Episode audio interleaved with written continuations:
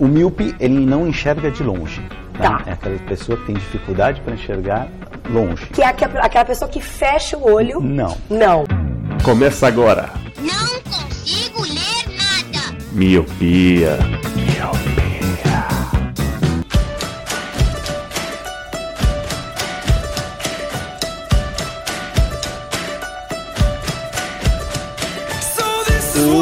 Olá, Miope! Seja muito bem-vindo, bem-vinda a mais um podcast Miopia. Fique à vontade, limpe suas lentes e ajeite seu fone, porque estamos só começando. Eu sou Eliabe Santana. Eu sou o Leandro Oliveira. Eu sou a Vanessa. Eu sou o Roger. E eu sou o Lu. E sim, meus queridos cinéfilos, minhas queridas cinéfilas, hoje vamos falar de um filme, um filme que vamos descobrir quais são as vantagens de ser invisível. Ai, meu Deus.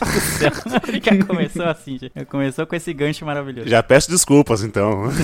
Não, mas cinéfilo ou não, todo mundo reconhece esse filme. Ah, é verdade, exatamente. Esse filme que vai fazer parte desse quadro, que já faz um tempo que não tínhamos feito ainda, que é o Vale a Pena Ver de Novo. Então trouxemos essa obra, as vantagens de ser invisível, Invisível, para discutir sobre isso, como é que foi reassistir essa obra, como foi impactar de novamente assuntos muito sérios abordados. Eu mesmo achava que era um filme adolescente, quando dei play falei, meu Deus, está em posição fetal, mas fique com a gente. E hoje nada mais justo que trouxemos a nossa a Vanessa, que é a nossa padrinha. Sempre tá ali no nosso grupo, sempre dando umas cortadas no Leandro, que eu gosto muito. Adoro, obrigado, Van. Continue. Nunca, nunca. Ele merece. A Lika defende e a Vanessa corta, é assim que é bom. É verdade, né? Essa é a dinâmica do grupo. Gente, eu faço isso? Desculpa. Não, não, não. É do... Só tá enchendo o saco do Leandro, que ele merece, inclusive, também. Não precisa se desculpar por fazer o certo. são muito canalha, velho. Muito canalha. Mas, Lele, como é que as pessoas podem fazer igual a Vanessa a ser uma padrinha nossa? Padrinha ou madrinho do Miopia, ela pode fazer de duas formas, pelo Padrim ou pelo PicPay. No Padrim, você entra no site padrim.com.br, cria sua conta e procura por Miopia lá. Você vai encontrar os nossos dois planos, o plano de um real por mês e o plano de cinco reais por mês. No PicPay é a mesma coisa, só que você tem um aplicativo para celulares Android e iOS. Você baixa o aplicativo, obviamente, cria sua conta e vai encontrar os mesmos dois planos. E aí você vai lá, procura pra gente vê o que é o mais cabe no seu bolso. No de cinco reais tem um diferencial que você pode entrar num grupo com a gente e com outros ouvintes no Miopia e vocês podem me zoar por lá, porque a Lika sempre vai me defender, isso que é importante. Exatamente. Sempre lembrando que estamos nas redes sociais como arroba podcast miopia. Então caso você tenha alguma dúvida sobre isso, ou quiser continuar esse papo sobre esse filme, manda lá um, uma DM, um direct, um tweet, vamos responder o mais rápido possível. Então sobe a música e vamos descobrir quais são as vantagens de ser invisível.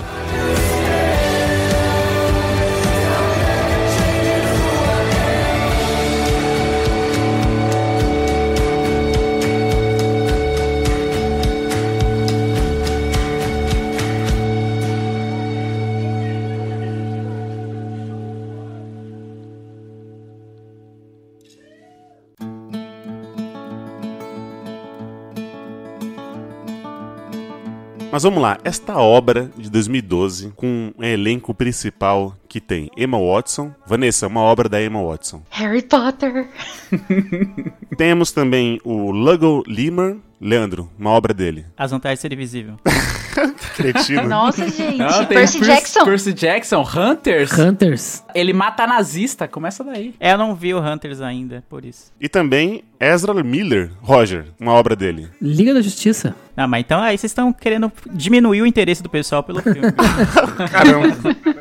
Ele faz Animais Fantásticos também. Olha. Aí, ó, agora sim, citou um filme. Eu fiquei surpreso. Esse filme tem um bom elenco, mano, que eu não lembrava. A Nina Dobrev. Tem a Nina Dobrev, que ela faz a, a irmã do personagem principal. Ela tá novinha ali, né? O professor lá também é bem famoso, eu esqueci o nome dele agora. Paul Rudd. Paul Rudd, é, ele faz o, o Homem-Formiga. Homem exatamente. Esse cara é imortal, velho. Ele não envelhece. Sim, mano, ele tá, tá sempre com a coisa. carinha de, de jovem, né? E também tem a mãe do, do Michael, que ela também faz a mãe da Hannah no 13 Reasons Why. Quem é Michael, mano? Michael não, é Charlie. Charlie. Charlie.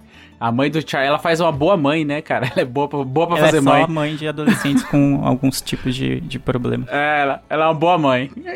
Ah, e tem a Julia Gardner, que é um, tem um papel nulo, né? Ela não tem nem fala, mas ela é. Ela faz Ozark, que é uma série que eu e o Lu morremos abraçados Sim. de tanto que gostamos dela. Ô, Lele, eu quero uma rápida sinopse das vantagens de ser invisível. Não tem vantagem em ser invisível, eu já queria dizer isso, mas no- sobre o filme, sobre o filme, é um filme adolescente, pode dizer assim, que se- é aquele um clássico filme de colégio, pode-se dizer, em que eles estão quase saindo da, da escola, tem gente chegando, né, tá indo no, pro seu primeiro ano, como o Charlie, e tem gente já veterano pensando naquela coisa de fazer as provas pra ser aceito ou não na faculdade. Só que os adolescentes que a gente vai acompanhar não tem aquela coisa de festas e, e, sabe, e virgi- perder a virgindade, coisas que são normais em, em filmes adolescentes desse tipo, assim, que, que é algo comum. A gente acompanha temas muito mais pesados, porque o Charlie, ele tem o, o- a tia dele morreu recentemente, era uma pessoa muito querida pra ele, e também o seu melhor amigo também tinha cometido suicídio. Então gente- ele já começa com essa bagagem, já joga tipo em 5 minutos de filme, ele já joga isso na, sua- na nossa tela. E aí ele tá entrando numa escola nova ou entrando no ensino médio, e aí ele tem o desafio de fazer amigos, né? Porque ele é uma pessoa depressiva, ele toma remédios, fez terapia, aquela coisa toda. Com 5 minutos de filme você já vê que o filme tem um tom mais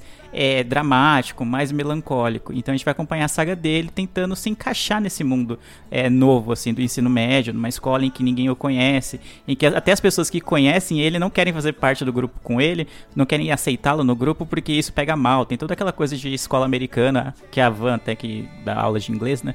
Ela pode falar um pouquinho melhor sobre esse tipo de cultura americana, de que os grupos são algo muito forte lá e que não é assim para você ser aceito e qualquer coisa que você faça pode ser usado contra você na, na escola. Então a gente vai acompanhar o Charlie nessa dinâmica de conhecer novas pessoas, fazer novos amigos, enquanto lida com seus próprios problemas. E aí ele encontra a Emma Watson e o Ezra Miller, que se tornam amigos dele. E a gente vê que, apesar deles ser, aparentarem serem muito felizes, também, como todo mundo, eles têm problemas também sérios. E a gente vai conhecer um pouco mais desses personagens. Como foi reassistir essa obra? Van, você começa. Você lembra a época que você assistiu um pouco, se você assistiu inteiro, e depois como foi reassistir? Eu acho que eu devo ter assistido lá em 2012, quando lançou, mas eu não lembrava. Eu só lembrava que tinha sido assim muito forte, é, ficado bem chocada com, com a história, mas eu. Sabe quando você apaga da memória? Eu falei assim, meu Deus, acho que eu vou Uhum. apagar. E aí eu assisti a segunda vez e pensei, ah, tá, entendi porque que eu apaguei. porque eu terminei o filme assim, em prantos. Falei, ainda bem que quinta-feira eu tenho terapia.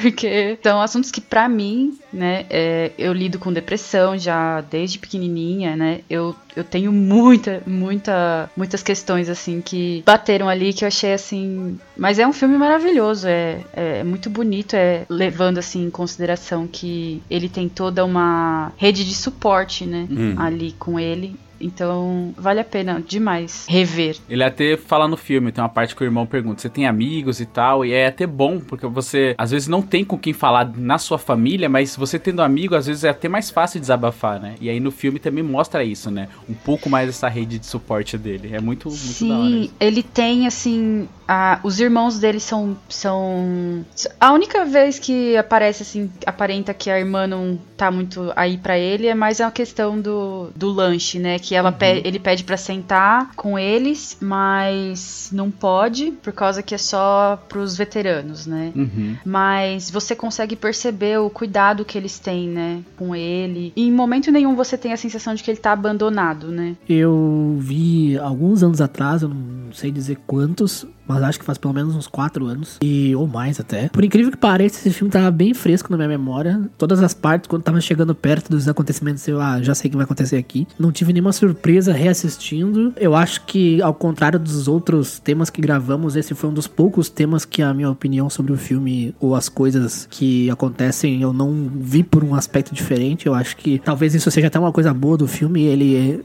ele é muito claro na mensagem que ele quer passar e não tem. Tu não pode fazer uma avaliação dúbia, como foi 500 dias com ela, por exemplo. E cara, foi muito bom. Gostei bastante. Não lembrava só que o elenco era de tantos atores bons, né? Isso foi uma surpresa, não, como a gente falou no início, né? Não lembrava que era tinha outros atores secundários que são bons atores. Achava que era só se concentrava só nos três principais. E cara, valeu a pena. Eu assisti a primeira vez lá quando lançou em 2012, então quando eu reassisti agora, eu não lembrava, eu sabia mais ou menos do mote do filme, mas eu não lembrava de como as coisas decorriam, assim. As coisas mais pesadas, principalmente o final, que é bem impressionante assim. Quando foi chegando próximo disso, que eu fui é, tendo é, uma lembrança do que era, eu falei, caramba, meu, é foda, é pesado. Mas o filme, ele é muito bom, assim, ele conta a história, né, desses jovens aí que tem, tem problemas, que às vezes você acha que tá tudo bem, só que todo mundo tem um problema, né? on. Principalmente a história como é levada do, do Charlie, ele tem um problema muito sério, né? Só que as outras pessoas também têm problema, tem a, as dificuldades da vida. E, cara, esse filme é muito bom por, por isso. É isso aí. Eu não tinha assistido esse filme antes, ele passou por mim, assim, tava no catálogo e tal. Tá na Netflix atualmente, quem quiser assistir, enquanto a gente tá gravando, tá lá disponível. Tá na Amazon Prime também. Eu olhei na Amazon. Olha aí. ó. Então, pra mim foi uma, uma surpresa. Foi tudo novidade, eu não vi nada, não vi sinopse, só dei play e fui assistindo. Pela capa, eu achei que era uma, um- uma historinha. Filme que o Leandro gosta, né? Que a gente até citou aqui a catego- categoria, né? E então assistindo aí, como o Leandro falou, em cinco minutos já fica. Eita, peraí, né? Até ajeitei no sofá. E aí, conforme vai conduzindo, né? Tem aquela locução off. Charlie, ele vai, vai te dando a imersão ali. E aí tem algumas coisinhas que é, acho que todo mundo passou por isso, né? A não, ser o Luciano, que é dado, mas essa coisa de você entrar numa, numa sala nova. Eu lembro quando eu entrei na faculdade e eu achava que eu era é, uma pessoa bem, bem comunicativa na, na escola, no ensino médio, o Que estudou comigo. Mas quando eu entrei na, na faculdade, fiquei, meu Deus, né? Esses caras são muito mais velhos, têm barba? Como assim?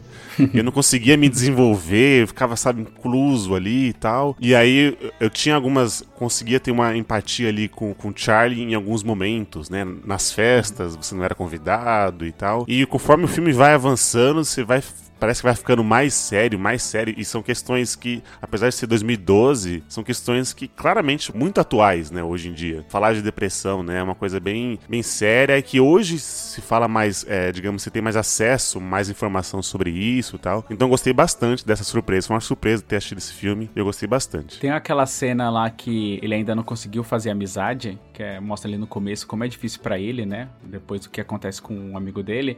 E aí ele tá lá no baile de canto, e aí é, chega a Sam e o. Esqueci o nome do irmão dela, como que era? Patrick. O Patrick, é, tá a Sam e o Patrick dançando, e aí ele fica naquela, vou ou não vou, vou ou não vou. Aí até comentei com a minha esposa que a gente tava reassistindo, falei, caramba, como pra algumas pessoas é difícil romper essa barreira, né? E chegar junto e tal. E aí vai mostrando ele devagarinho, se chegando, se chegando, e aí ele consegue romper essa barreira da timidez e da introspecção e consegue dançar com eles ali. Vocês iriam? Mas nem ferrando. Eu também não iria. Eu iria, eu acho que o Eli também iria. É isso, isso que é foda. Eu iria também, com certeza. É, aí eu, eu falo, putz, eu até falei pra ela, nossa, como pra algumas pessoas isso é difícil? E ela falou, realmente. É muito difícil. Eu nunca iria dançar. Eu nunca eu ia ficar na minha, ia ficar quieta. Que isso aqui eu falei, meu, é foda isso, né? Pra algumas pessoas é, é, um, é um tabu e pras outras não, né? E esse filme ele reporta isso de uma maneira muito excelente. Se eu fosse, eu ia depois ficar, tipo, pro resto da minha vida lembrando daquilo, sabe? Pensando, Em tipo, looping, né? céu, Por que, que eu fiz isso? Porque eu fiz o passeio do robô naquela hora, maldito. Não, mas o pior, Lu, é você voltar pra casa e você fala assim, puta, eu devia ter feito aquilo. É uma sensação horrorosa, É. essa, sabe? Tipo, e se, né? Puta. Eu acho que eu e o Eli, a gente nunca passou por essa situação porque a gente estudou na mesma escola por muitos anos, né? Desde a primeira série até o terceiro ano do ensino médio, então a gente não teve muito essa questão de, tipo, nossa, é, é escola nova, grupo novo. A gente praticamente conhecia Todo mundo. todo Isso. mundo, porque todo mundo estava estudando ali já há muito tempo. Era uma ou outra pessoa que entrava novo, e ou a gente começava a fazer amizade com essa pessoa, ou não, ou ela entra- encontrava o grupo dela de certa forma. Mas quando eu fui pra faculdade, eu tive a mesma sensação que o Eli. Foi muito estranho. É, eu lembro que no primeiro dia. É, a gente não foi direto pra sala de aula, né? Foi pro auditório. Tipo, eu não fiz amizade com ninguém, né? Obviamente, porque um monte de gente no auditório. Eu não ia, não sabia quem que ia estudar comigo ou não. E eu, obviamente, eu queria fazer amizade com quem ia estudar comigo, não com gente desconhecida. Eu já queria, já tava pensando nos grupos de trabalho. Aí eu fui pro ponto de ônibus e eu a minha faculdade eu comecei lá na UNG em Guarulhos e eu pegava um ônibus que é o que ele é circular, então ele demorava muito tempo pra passar. E aí eu sentei no ponto de ônibus à noite e uma menina Oi. sentou do meu lado e falou assim: "Ai, você sabe se aquele ônibus que passou era o Arujá?" Aí eu falei pra ela, olha, eu não consegui ver, mas eu espero que seja o Arujá, porque se não foi o Arujá, era o meu. E eu vou ficar aqui um tempão esperando ele. E aí a gente ficou conversando. No dia seguinte, quando a gente chegou na sala de aula, ela era minha colega de sala. Olha Ai, que foda. Da hora. Então foi muito fácil pra mim fazer amizade de certa forma. Mas eu fiquei muito apreensiva. Então eu meio que consegui entender como que ele tava se sentindo. Porque não era só a questão de ser novas pessoas, um novo lugar, um novo momento na sua vida, mas ele já tava carregando uma bagagem muito pesada. Que é o que complica as coisas, né? Então, o filme ele, ele tem esses assuntos que ele aborda a amizade, que a gente tá falando aqui. E aí, como todo mundo tem bagagens, né? Eh, Comentamos nisso até no, no episódio de How I Met Your Mother, quando você vai começar um relacionamento com alguém, aquela pessoa já tem uma bagagem. E aí você vai, vai descobrindo, conforme você vai se relacionando com ela, se você suporta essa bagagem ou não, né? Se você consegue lidar com essa bagagem ou não. E eu lembro da, da cena quando o Charlie come um brownie de maconha, né? Ele tá todo paz e amor ali. E aí ele fala pra Sam: não uso drogas, eu não bebo, porque o meu amigo ele não gostava dessas coisas, porque o pai dele era alcoólatra e tudo mais. Tá- Eu não lembro o que ela falou, mas tipo, onde ele tá, cadê ele? Ah, ele cometeu suicídio. E ele fala numa naturalidade isso, que é, que é o que choca ela, né? E aí é onde ela percebe que ele não, tem amigos, que ele é meio sozinho, mas você já vê ali, ali já é uma bagagem que, tipo, que pá, ele só soltou como se fosse lá, comprei pão, entendeu? Meu amigo se matou, ele fala uma naturalidade que aquilo, e aí vai da pessoa, se ela vai querer se relacionar com uma pessoa dessa que já tem essa carga emocional forte e pesada, ou não. É que ele precisa de se livrar de algumas coisas, né? Até mesmo quando as coisas estão indo bem, quando ele faz amizade com, com a Sam e com o Patrick, as coisas estão indo bem, mas mesmo assim ele tem alguma tristeza, ele tem uma carga, alguma coisa pesada, alguma bagagem que ele precisa se desfazer, que ele precisa resolver. Então quando ele fala em voz alta isso pra ela, ele também já tá se sentindo um pouco melhor, mas de- da mesma, do, do mesmo jeito ele continua triste, ele continua com os problemas dele. Tanto é que quando eles ficam um pouquinho afastados dos amigos, volta tudo. Então ele precisa se desfazer de algumas coisas que no final do filme ele consegue se desfazer e aí você vê que ele vai tentar seguir em frente, sabe? Mas o tempo inteiro do filme tem alguma coisa que tá incomodando muito ele. E isso- o filme conta isso de uma maneira muito boa, cara. Ele não é, ele é sutil quando ele vai falando as coisas, porque é um assunto bem pesado. É, é, o filme ele conta sobre suicídio e aí no final ele te dá um, uma pancada mais forte ainda. É um filme muito, cara, com as- assuntos pesadíssimos, mas que conta de uma maneira leve, igual quando ele tá contando Sim. que o amigo cometeu suicídio ali, né? Porque ele tá chapado e tal. Mas cara, é muito foda. Sing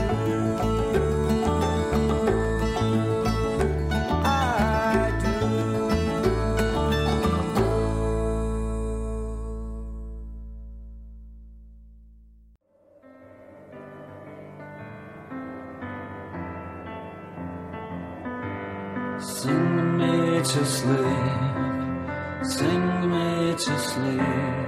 I'm tired Eu não lembro exatamente quando eu assisti esse filme, mas eu assisti há um bom tempo e eu tinha meio que a lembrança da Van, assim. Cara, eu falei, esse filme é muito bom, eu, tinha essa lembrança. É muito bom, mas ele é muito pesado, ele é muito impactante. E aí eu não lembrava exatamente o, o que acontecia no filme. Eu lembrava que eu tinha gostado e, e que era bom o filme, mas eu não lembrava exatamente a sequência dos fatos, assim. Então quando eu fui reassistir agora, eu fui. Eita meu Deus, caramba, eu não acredito, vai acontecer isso. Eu fiquei meio quase como se eu estivesse assistindo pela primeira vez. Porque apesar de conhecer os personagens, saber quem é que, os atores que estavam, e mais ou menos assim a sinopse do filme eu lembrava, eu meio que tinha deletado da minha mente os acontecimentos dele. Então foi bem impactante rever esse filme. E até queria perguntar pra Van, porque ela manja de inglês. Eu fui procurar o nome original do filme e é The Perks of Being a Wallflower. O que seria uma wallflower? Porque eu não encontrei uma tradução decente pra isso. É invisível mesmo ou não? Ou é uma gíria pra isso? Eu não sei, vou, vou te falar um negócio que não faço ideia. Eu assisti um, um review de uma menina e, na verdade, eu assisti alguns reviews, né? A maioria deles pega e falam, tipo, ah, o wallflower não é uma flor de parede, entendeu? Então, eu acho que, na verdade, eles nem têm uma, uma tradução exatamente pra isso, sabe? Isso daqui é a minha percepção, tá?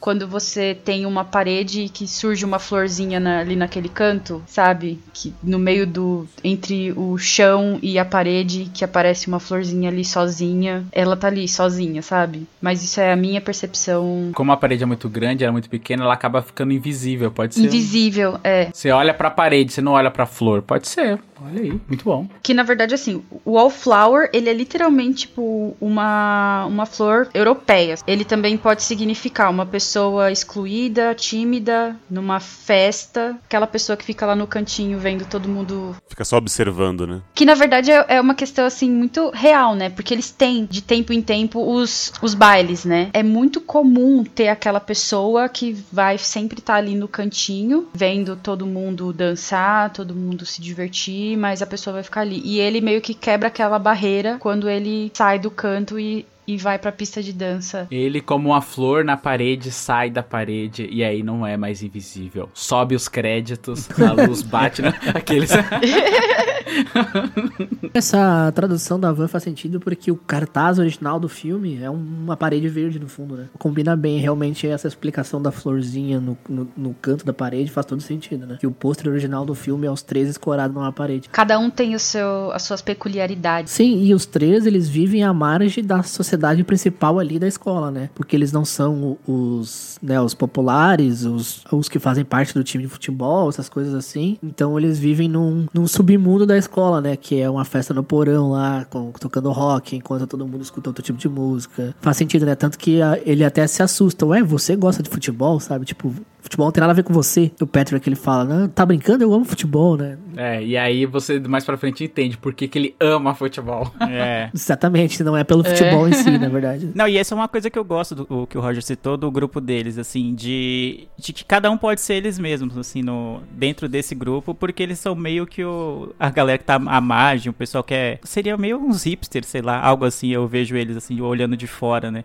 Porque cada um pode ser de um jeito. O, o Charlie não deixou de ser tímido e mais retraído porque ele entrou pro grupo do, da Sen e do Patrick. E o Patrick tem todo aquele jeito de fazer, sei lá, pegadinha com o professor, de fazer coisas mais é, chamativas, e a Sen tem um outro jeito, assim como a Mary Elizabeth, que o Charlie até namora, depois tem um outro jeito, todo mundo lá, tipo, pode ser do jeito que quiser, sem, sem uma pressão para que eles se tornem iguais. Algo que não acontece, por exemplo, no, no grupo do é Chad, né, que é o namorado do, do Patrick, que é aquele grupo clássico de futebol americano em que todos têm que ser um exército igualzinho e que ninguém pode sair da linha em nenhum momento. Isso. Você tem que cumprir uma cartilha à risca do que é ser um jogador de futebol da escola e aquela coisa toda. E eu acho isso maravilhoso, né? Então, eu sempre me encaixei melhor em grupos como esse do, do, do Charlie, da Senna e do Patrick, em que cada um poderia ser o que quisesse, sem tipo, nossa, você não pode fazer isso, porque você anda com a gente agora. Eu achava bem bizarro isso, e mesmo não sendo Uhum. nos Estados Unidos, que isso é mais forte,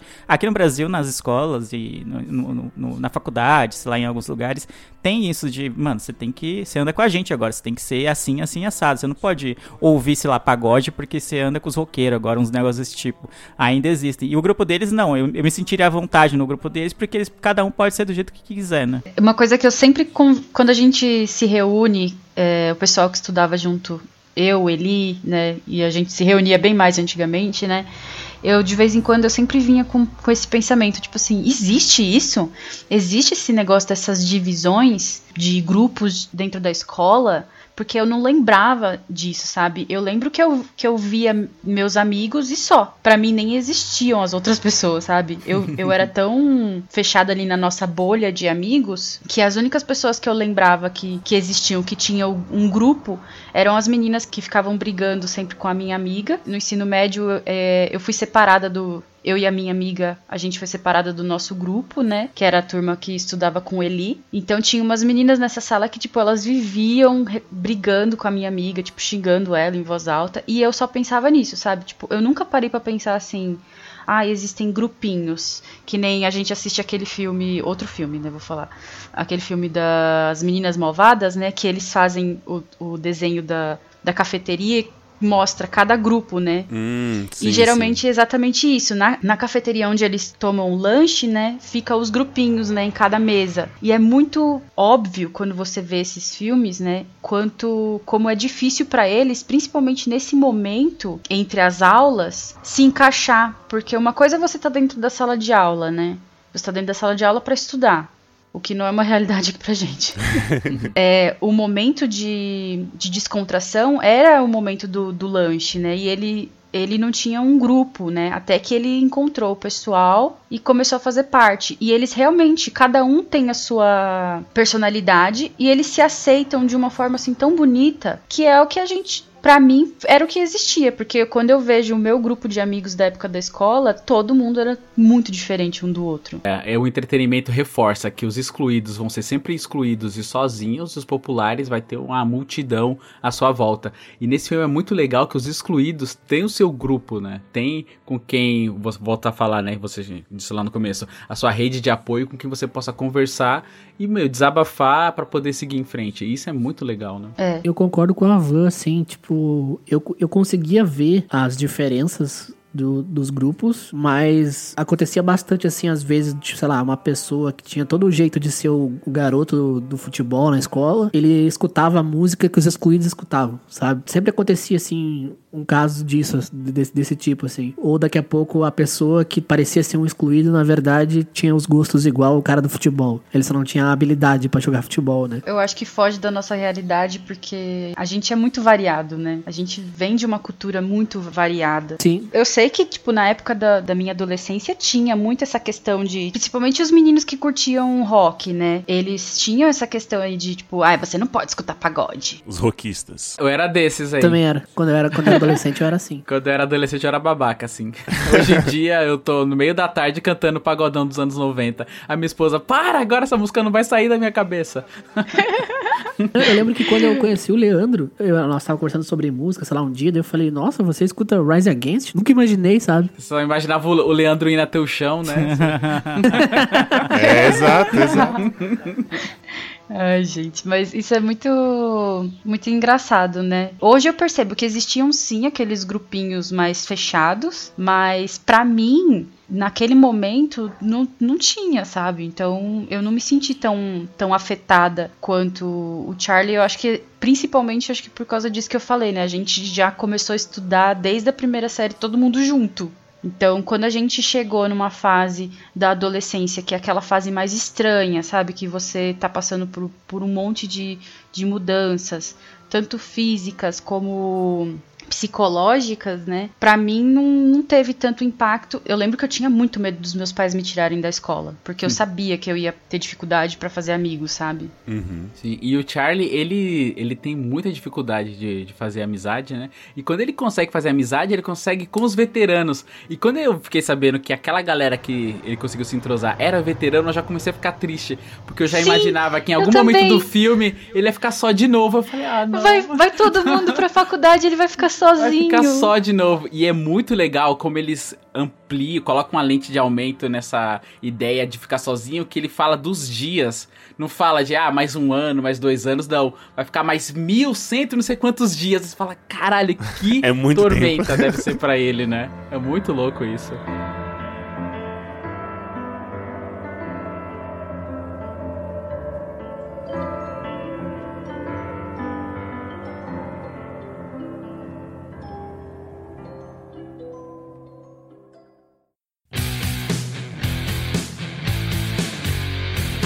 Falando em, em coisas diferentes, né? O tipo de ensino né, americano do brasileiro, eles, essa proposta de se você não entrar na faculdade, você é um nada, né?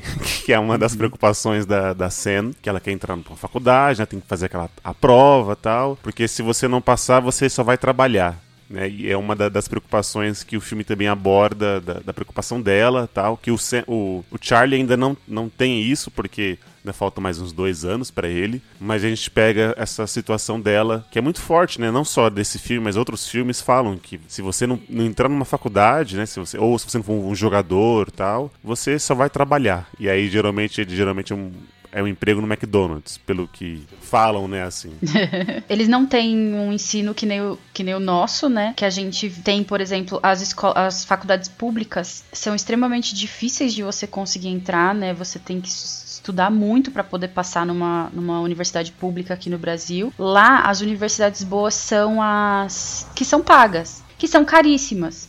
Então, você precisa passar nelas para ganhar uma bolsa, para conseguir. Você tem que tirar uma nota boa no SAT, que é tipo o Enem, né, nosso, uhum. para você conseguir uma bolsa e estudar numa universidade dessas, né, que eles chamam de Ivy Leagues. Mas eles têm as, as universidades públicas né? Só que elas não são vistas com bons olhos, o que é o oposto daqui, né? Sim. Aqui, se você estuda numa universidade pública, você tipo, ah, que da hora, você fez USP. Mas a USP deles lá é tipo, nossa, você fez USP, credo. Totalmente o oposto da nossa realidade. Tem al- algumas obras que os pais já estão juntando dinheiro da faculdade quando o bebê nasce. Sim, sim, é. Pelo menos em livros e filmes parece ser uma coisa muito comum. A partir do momento que eles falam, tipo, ah, estamos grávidos, vamos abrir uma poupança pro nosso filho. O que não é errado, né? Super legal, uma ótima ideia. Queria que meus pais tivessem feito isso. E aí, Lu, já tá na hora de abrir poupança, hein? É, Lu, É, já, já tenho já. Você acha que não? arrasou. Eu queria que vocês falassem alguns momentos que mais impactaram vocês, que merecem ser citados nessa revisão que vocês tiveram do filme. Ele é um filme bem. Bem bad, né? Você olha o filme e caralho, esse filme é triste, mano. Que, que tristeza, meu Deus. Sexta-feira de noite vendo esse filme é pra dormir chorando. E ele é bem pesado mesmo. É um filme que eu não recomendaria se você tá passando por um momento né, difícil na sua vida. Se você lida com depressão ou se você tá muito pra baixo por alguns motivos. Então, ah, é, acho que é um filme que você tem que estar muito bem pra assistir ele sem que ele te afete. E ele tem momentos, né, que ele tem um plot twist no final, né? Quando ele vai beijar a Sam, ela pega na perna dele ele lembra da tia. Então veio, parece que ele não lembrava direito o que tinha acontecido e daí quando a Sam pegou na perna dele veio É um veio o gatilho. é. Essa parte é bem pesada e quando ele conta que o amigo dele morreu e que a e a, a Sam fica com pena né, fica triste, fica pensando nele e daí ela convida o Patrick para se juntarem a ele e serem, serem amigos, né? Essas duas partes são são, bem, são meio pesadas, mas no fim, no, no geral, eu acho que o filme ele aborda de uma maneira, como o Lu disse, até que leve. Assim, o filme ele aborda o tema de uma maneira leve, mas o filme em si não é leve. Ele é um filme triste de tu olhar, do começo ao fim. Só que é um- a, a história é muito boa. E o jeito que ele mostra o enredo do Sam chegando, conhecendo eles, né? E, e virando amigo é, é, é muito bom. Então acho que as duas partes, essas mais pesadas que acontecem, são me chamam muita atenção. E uma parte boa, que é uma parte feliz do filme, que me chama muita atenção, que eu adorei, que é a parte do túnel que eles estão andando e tá tocando Heroes, né? E então a Emma Watson abre os braços e, e sente a liberdade, digamos assim. É, aquela parte é muito, muito legal e que tem até vários posters do filme com essa cena. É, essas são as três, assim, né, que chamaram mais atenção. A parte do túnel e as duas partes da- das revelações do problema do Sam, assim. Lele, me dê um momento, que pedi um momento só pro Roger, mas ele roubou. É, ele roubou. ele roubou. Dá um momento, vou dar uns 3, 7, né? Esse filme tem momentos muito impactantes, assim, eu acho ele bem melancólico, não é um filme pra você ver e, e ficar feliz, é meio mais pra você ficar meio reflexivo mesmo sobre a vida. Mas eu acho que o momento que eu mais gosto é esse último que o Roger citou, do que eles estão no túnel, porque ali é a primeira vez que o Charlie olha assim, aí ele fala, né, que eu me sinto infinito, algo assim, ou somos infinito, algo desse tipo, né, que eu me sinto meio... Só te cortar um minuto, eu achei horrível porque na tradução ficou Eu me sinto feliz. É, não, E a frase Eu me sinto infinito é muito mais legal. É, acho que feliz, apesar de felicidade ser um, um sentimento esplêndido, né? Mas acho que se sentir infinito, ou se colocasse lá, eu me sinto completo, ou sei lá. Na, naquela primeira cena do túnel, o Patrick olha pra ele e ele fala: Eu tô me sentindo Uhum. infinito. É muito mais potente do que eu me sinto feliz, assim. E aí no final ele fala: Nós éramos infinitos. Isso, exatamente. Então essa é a minha parte favorita, porque você vê alguém como o Charlie que passou tanta coisa que ele passou, né? Que a gente vai descobrir depois, né? Que a, a tia molestava ele, o, melhor amigo dele cometeu suicídio, é uma pessoa muito tímida, é uma pessoa que tem dificuldades pra se encaixar no mundo. E aí, quando ele achava que nada poderia dar certo na vida dele, porque foi uma sequência de coisas dando errado, e aí, em pouco tempo, ele as coisas mudam e ele conhece a, a Sam e o, o Patrick, e aí ele, tipo, tem aquele estalo que às vezes a gente não tem, né? A gente, num momento feliz, assim, ou quando a gente tá se sentindo infinito, vai pra usar a frase do filme, às vezes a gente não tem essa percepção de parar e falar, caramba, agora a felicidade chegou, sei lá, agora eu tô me sentindo infinito e tal. E aí ele teve essa percepção, assim, ele para e fala pro Patrick, o Patrick talvez nem entenda tanto o, o sentido daquela frase na- no momento, mas pro Charlie faz todo sentido. Então essa pra mim é a, a minha parte favorita do filme. É uma parte muito impactante em que ele finalmente se sente feliz, assim, se sente completo com quem ele é, tipo, tanto com ele mesmo quanto com a, a presença dos novos amigos ou da Sam, né, que é um interesse amoroso pra ele. Eu acho que o que me marcou bastante, principalmente pelo momento que eu estou vivendo, aquele momento que a própria Sam fala, que ela pega e faz o comentário, né? Por que que pessoas, é, eu e as pessoas que eu amo, estão sempre se envolvendo com pessoas ruins? Uhum. O Charlie fala pra ela a frase que o professor falou pra ele, né? Que a gente aceita o amor que a gente acha que merece. E isso ficou uma ficou batendo assim na minha cabeça, e eu, graças a Deus, eu tinha terapia na quinta-feira, né? bati um papo com a minha psicóloga sobre isso e eu vou falar que assim, não concordo completamente com essa frase. É uma frase muito bonita, é muito impactante, só que existem muitas coisas que podem envolver esse aceitar. Eu também não concordo. O que, que aconteceu na, na própria vida do Charlie para ele acabar aceitando entrar num relacionamento que ele não queria? Ele simplesmente Tipo, quando ele percebeu, ele tava namorando com a menina. Foi. Entendeu? Foi. Mas por quê? Porque ele era, ele já, já é uma pessoa que ele já tem uma dificuldade de comunicação. Tanto que a mãe dele fala pra ele, termina com essa menina. Ele fala assim, ah, eu posso fazer isso? E ainda foi trouxa com ela depois, né? Sim, é, então assim, não é bem assim a gente aceita o que a gente acha que a gente merece. A gente passa por fases da nossa vida que são muito confusas e é uma questão assim de trabalhar essas confusões. E tem muita gente que não se permite, né, fazer esse trabalho de entender quais são os padrões que você tá repetindo. É uma questão de padrões, né? Por que, que ela tava sempre se envolvendo com caras ruins? Porque ela tava repetindo um padrão. E a partir do momento que ela conseguiu reconhecer isso e trabalhar isso nela, ela, ela desfez o padrão. Ela quebrou essa corrente e ficou tudo bem. Eu concordo com você, só rapidamente, sem, sem fugir muito do tema, porque as- os relacionamentos são sempre complicados, né? Relacionamento não é, não é uma coisa simples. E às vezes as pessoas, elas ficam com pessoas que tratam elas mal, às vezes ou é porque ela gosta muito da pessoa e não quer perder essa pessoa e aceita isso, ou às vezes é, também o relacionamento começa bom e com o tempo vira isso, né? Então existem vários fatores, várias coisas que influenciam o relacionamento a ser assim. Não é só aceitamos o, o amor que achamos que merecemos, mas a frase é, realmente é muito bonita, mas relacionamento é mais complicado que isso, não é só essa frase, né? Essa é a frase mais, mais lembrada do filme e é a mais falada. E eu queria muito que, que não fosse. Eu preferia que fosse a, a do final do filme, que é Nós Somos Infinitos, porque Bem mais legal, né? é, Bem mais é, legal. é muito mais real. Porque a gente é, né? E ninguém vai ser feliz o tempo inteiro. Então, e tá tudo bem. E tá tudo bem, exato. Vocês falaram aí várias partes boas, assim, que são bem marcantes. Mas pra mim, a parte que eu gosto bastante do filme e que me surpreendeu e que eu não lembrava da primeira vez que eu assisti é toda a relação do Charlie com o Sr. Anderson, que é o professor dele. A Van levantou a bola aí. E cara, como eu gostei, assim, porque a gente falou muito sobre rede de apoio e tal, é, os amigos, é a família. E ele consegue, no professor, conversar um pouco e até desanuviar os outros problemas dele com a paixão dele, que é a leitura e o sonho de virar um escritor. Eu acho isso muito legal, como o professor consegue incentivar ele e como o professor é muito gente boa.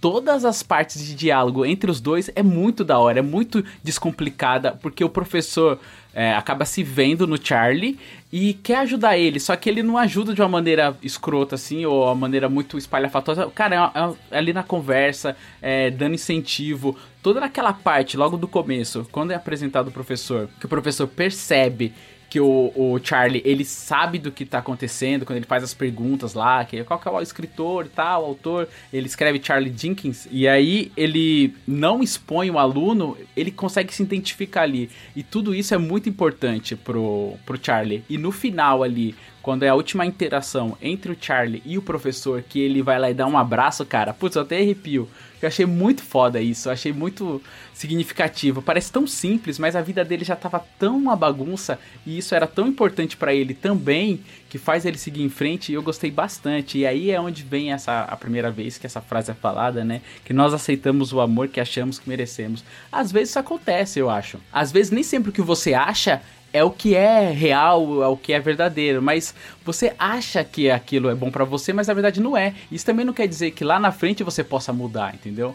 Você não é uma. não é só preto e branco. As coisas mudam, entendeu? Tem tons de cinza aí no meio. Então eu acho isso muito interessante, como ele vai encontrando no filme esses tons de cinza. E o professor, ele acaba sendo essa pessoa que ajuda ele, sabe? A seguir em frente. Tanto é que quando ele vai dar o último presente pra Sam, ele dá os livros dele. Porque os livros é algo mega importante. Que tá ali o tempo inteiro, a questão dele querer virar um escritor, ela dando a máquina de escrever. Isso permeia o filme e o professor ajuda também, sabe? Tanto a Sam sendo muito gente boa como professor também. Então ele tem várias pessoas ali que conseguem ajudar ele. E isso eu achei fantástico no filme. Professores são tudo na nossa vida. Sim. E se você tem um que te inspira, porra, é mais foda ainda. Ô Lu, só deixa eu te falar um negócio. É, eu concordo com tudo que você disse. A minha questão com essa frase é mais o fato de que tem muita gente que se apoia em muita coisa, sabe? Aham. É, não usar isso, as pessoas podem acabar usando isso de, de muleta pra aceitar o que tá acontecendo na vida delas, entendeu? Tipo, Uhum, ah, tá, entendi. é. Eu, eu, eu recebo isso porque é o que eu acho que eu mereço. E Aham. não, tudo bem, você pode estar achando que você merece isso, mas tenta mudar esse. Ai, não, não vou falar isso, não, gente. Não vou falar pra mudar o mindset. Por favor, o Leandro vai ter uma convulsão, vai ser muito engraçado. Ah, não, eu odeio isso, de verdade.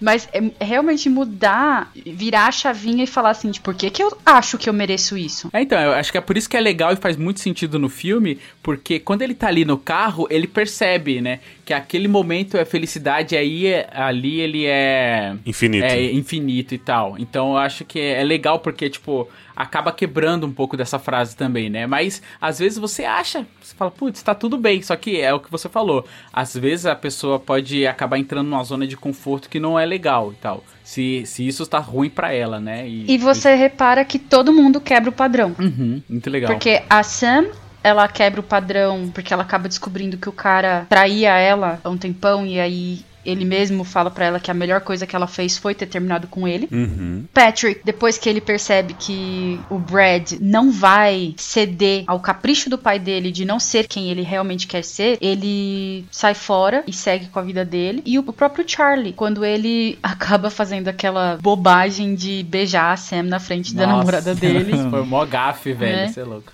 Acabou, entendeu? Foi uma gafe, né? Mas ali, tipo, todo mundo acaba, de certa forma, reconhecendo que tipo, eu acho que eu mereço um pouco mais. Eu queria dizer aquela cena do Natal, né? A troca de presentes ali. Quando o Charlie vai. sobe pro quarto da, da Sam e eles estão conversando e ela fala por que, que ele nunca pediu ela namoro e tal. Tipo, se, se era uma coisa que ele queria, por que, que ele nunca fez, né? Por que, que ele ficou num relacionamento com outra pessoa. E assim, não é bem assim, né? que a gente tava comentando, né? Eu sei, eu sei o que eu quero, mas não é bem assim, né? Tipo, não, é- não era, não era tão fácil fazer isso. E aí toda uma questão de se não der certo, estragar a amizade e tal. Então esse aí é um momento fofo. Além do verdade o desafio, que se estivéssemos aqui numa roda, eu beijaria o Luciano. Porque a pergunta é essa. Beija a pessoa mais bonita da roda. né? Não, mas e essa cena do, do, do Charlie com a Sam no final é meio que volta à frase que a, a, Van, a Van e o Roger discordam lá do aceitamos o amor que achamos que merecemos. Porque ele nunca pediu, porque primeiro que é meio que da personalidade dele ser muito tímido. E meio que ela tava sempre com caras, sei lá, mais velhos, que tinham uma carreira, não sei o quê. E meio que parecia que. Deu a impressão pra mim, né? Só a impressão de que o Charlie parecia que ele não tava à altura dela, sabe?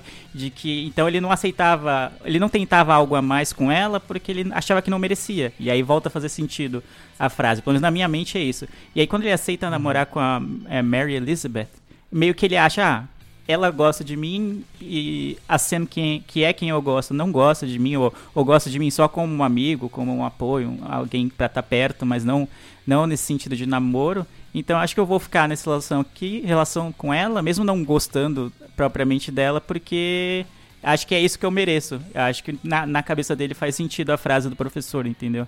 E é ruim ele se basear também nisso, que nem a Van falou, porque acabou meio que limitando ele de tentar algo mais com a Sam mais cedo, né? De ele aproveitar o tempo que eles tinham juntos, assim, o tempo inteiro enquanto eles estudavam e moravam perto, por mais tempo. Que na verdade é uma loucura esse relacionamento aí, né? É, então. A menina simplesmente, tipo, ah, você é meu namorado agora. tá, tá bom, então, né? Então, então bora. E como ele não- nunca teve relacionamento antes, ele acaba aceitando, né? Eu devia ter feito isso. Olha aí.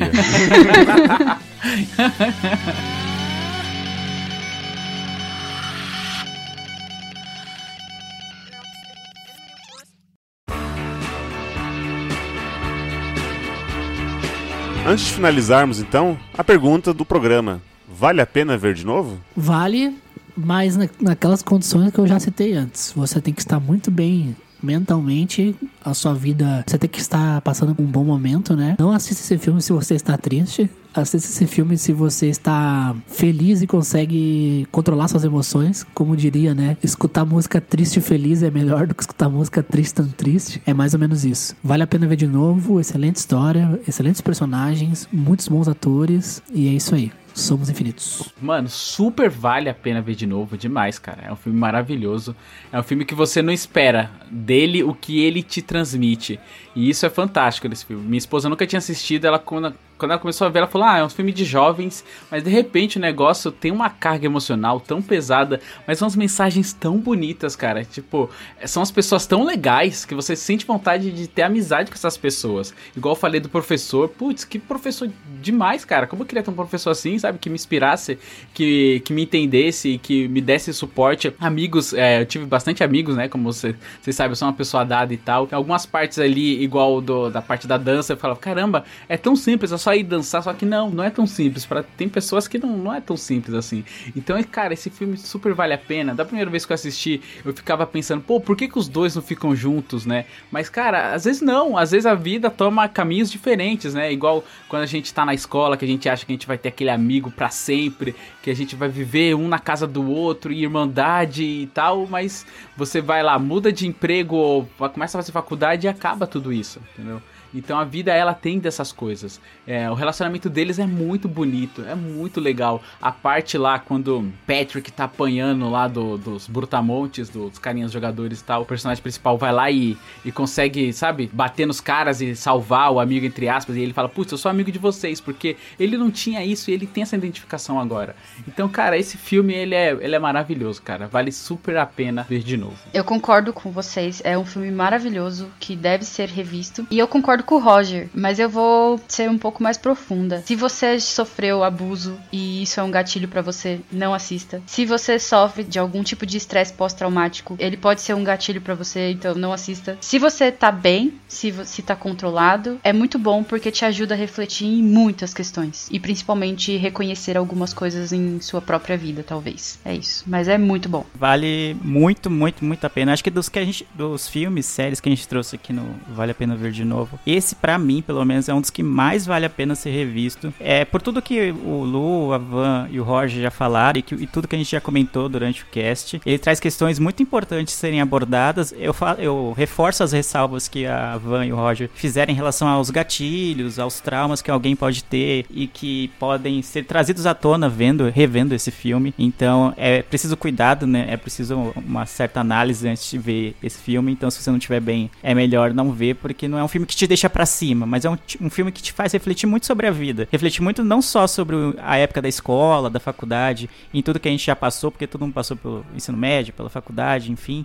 Então teve situações parecidas com aquela, ou então viu pessoas na situação que o, o Charlie se encontrava de não conseguir fazer amigos, ou da Sam que tinha uma fama, ou do Patrick que tinha um relacionamento é, escondido porque o cara não queria se- sair do armário, não podia se, se assumir e coisas desse tipo. Então são situações que acontecem na vida de muitas pessoas, então é muito fácil, vamos dizer assim, se identificar com as vantagens de ser invisível. Eu acho um filme maravilhoso, ele é muito melancólico, mas é um filme muito, muito, muito bom, assim, muito reflexivo pra mim. Então eu gosto bastante desse filme, vale muito a pena ser revisto, por N motivos, todas as situações que a gente já descreveu no cast, então vale a pena. Só vou afirmar o que vocês já falaram, vale, vale muito a pena. Foi a primeira vez que eu assisti, eu fiquei muito surpreso, fiquei grato. Achava que seria só mais um filme do Leandro, mas gostei bastante. e fica aí também as considerações é, que o Roger e a Vanessa falou. Se você tiver gatilho com algum assunto que foi abordado, se estiver mal, né, é melhor você dar uma, dar uma pausa, só assistir mesmo que você estiver seguro, né? Acho que talvez essa seja a palavra. E tá disponível, né? Netflix e Amazon Prime aí, tá, tá bem fácil pra você poder assistir esse filme.